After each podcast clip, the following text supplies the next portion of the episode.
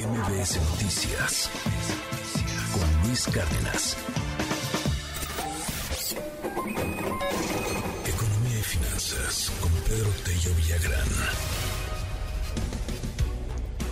¿Usted quiere contratar personal para este, para este año, para este inicio de año? Bueno, pues de acuerdo a distintas encuestas, se revela que entre los empresarios, entre eh, las personas que generan riqueza, que generan empleos, pues al menos en el primer trimestre del año baja la intención de contratar nuevo personal.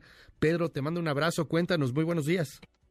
Luis, ¿qué tal? Muy buenos días. Te saludo con gusto a ti y también a quienes nos escuchan.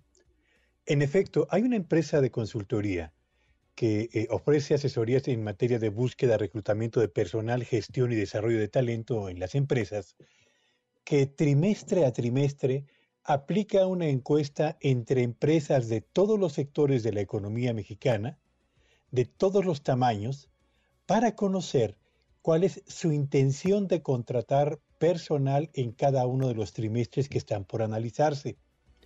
En la encuesta más reciente, que recoge justamente la percepción y la intención de contratar personal para el primer trimestre de este 2023, se consultó a más de mil empresas o empleadores.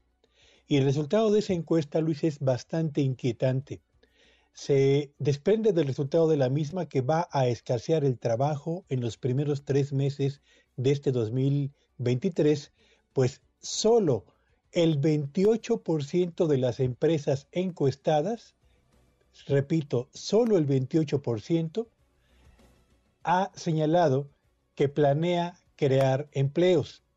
Ese porcentaje, Luis Auditorio, 28% de empresas dispuestas a crear empleos, es el nivel más bajo reportado por esta encuesta, por lo menos en los últimos cinco trimestres. Y anticipa dos cosas y ratifica una más.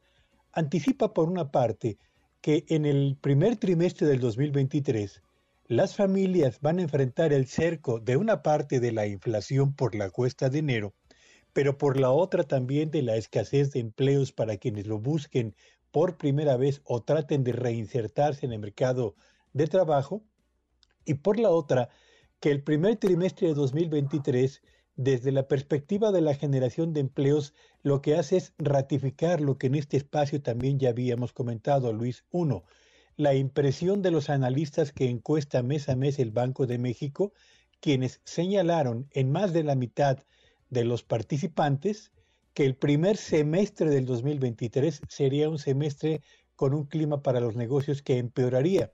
Y ratifica también Luis Auditorio lo que aquí señalábamos en el sentido de que la confianza de los empresarios, que acumula ocho meses consecutivos a la baja, tiene que ver en gran medida con la percepción que tienen los hombres de negocios de que el próximo año, o más bien este año 2023, será un año complicado para la economía del país, pero también y particularmente para sus empresas. Así que no pinta bien el primer trimestre de este año, Luis, en materia de poder adquisitivo para las familias, pero tampoco en generación de empleos, en función de la percepción, percepción que tienen los empresarios o su disposición para contratar en estos primeros tres meses del 2023.